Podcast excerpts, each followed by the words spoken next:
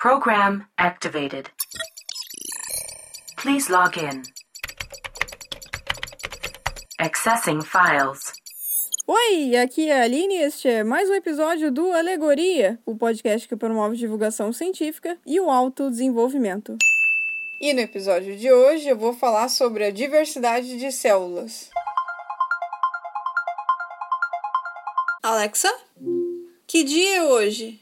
Hoje é domingo, 25 de abril. Alexa, qual é a estação do ano? No hemisfério sul é outono. O outono começou em 20 de março de 2021 e termina em 21 de junho de 2021. Alexa, conte uma piada. O que o MC e o DJ foram fazer na festa de aniversário? O quê? Cantar o Happy Birthday. Ah.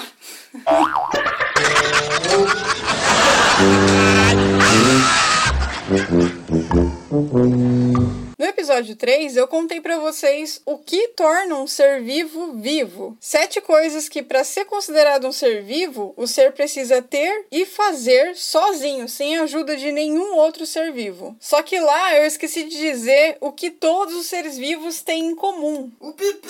Não, não é o pipi. Uma característica que todos têm, que é a célula. As células. Todos os seres vivos são feitos de células. Seres unicelulares têm apenas uma, uma célula solitária capaz de fazer as sete coisas que todo ser vivo tem e faz, sem a ajuda de nenhum outro ser vivo. Enquanto seres pluricelulares têm diversas células que se comunicam entre si, que vivem em colônia. Uma colônia dividida em diversos grupos especializados em diversas funções, cada grupo desempenhando uma função específica. As células são as unidades básicas que formam as estruturas dos corpos dos seres vivos e que desempenham determinadas funções nessas diversas estruturas dos corpos dos seres vivos.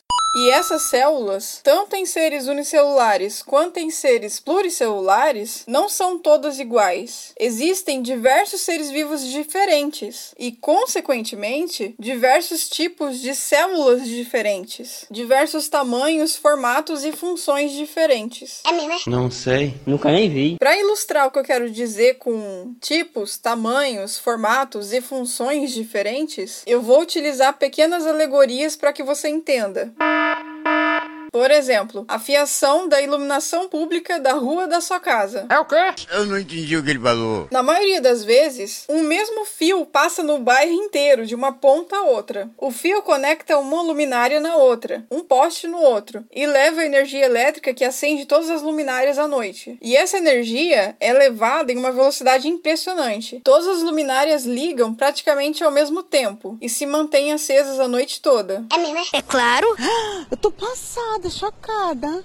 Meu Deus, Jesus. Tô vendo pela primeira vez. Uma célula nervosa, ou seja, uma célula do sistema nervoso, é uma célula que tem uma estrutura longa, esticada como esse fio, que leva o sinal, o estímulo, de uma extremidade do corpo do ser vivo até a outra, e na maioria das vezes, na maioria dos seres vivos, também em pouco tempo, numa velocidade impressionante. Em questão de milésimos de segundos, essas células levam o sinal, a informação de que tá quente, tá frio, tá doendo, tá molhado, até a central, que normalmente é o cérebro, para que o corpo reaja de alguma forma a esse estímulo. Você molha o pé na água fria do mar na praia e o seu cérebro automaticamente pensa: "Nossa, tá gelada". Então, é essa célula nervosa que leva essa mensagem para o seu cérebro. Na verdade, várias células nervosas conectadas que se comunicam entre si, que levam essa informação da ponta do dedão do seu pé até o seu cérebro tipo os fios da iluminação pública da rua da sua casa, que levam energia elétrica para iluminar todas as luminárias do bairro à noite. Ah, agora eu entendi. Outro exemplo é um móvel antigo de madeira da sua casa, que está aí desgastado pelo tempo, manchado, feio. Você pode restaurar esse móvel, lixar e invernizar. Depois que você tiver lixado e invernizado, você vai perceber a diferença. Esse móvel vai parecer novinho em folha. O verniz forma uma película protetora da umidade e intempéries. Intemperismo, lembra? Yeah! Não, não lembro não. As alterações causadas devido a algum motivo físico, químico ou biológico. Físico. Por exemplo, erosão, pressão, uma pancada. Químico. Chuva ácida, alguma reação química que danifica e altera a estrutura. Biológico fungos, líquens, musgo, algum ser vivo que se instala e também altera a estrutura.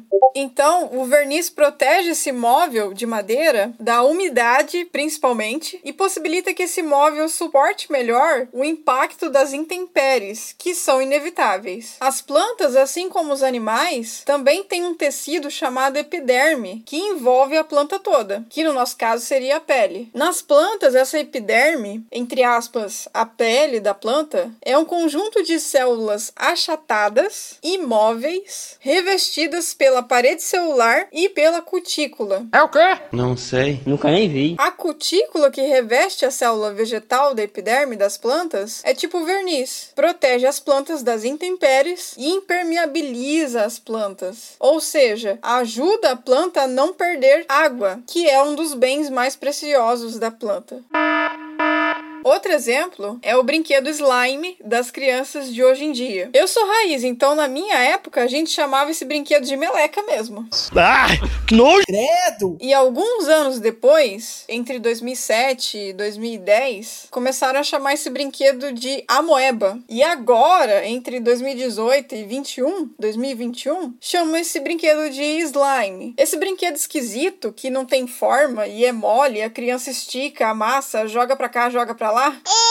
Engraçado que na minha época eles tinham forma, geralmente forma de pé, de cérebro, de nariz, muito esquisito. E o mais engraçado é que na minha época a gente chamava de meleca e não parecia meleca, porque tinha forma, a forma de pé, a forma de nariz, de cérebro, de alguma coisa, mão, enfim. E hoje em dia parece meleca, mas eles chamam de slime. É sério isso? Slime.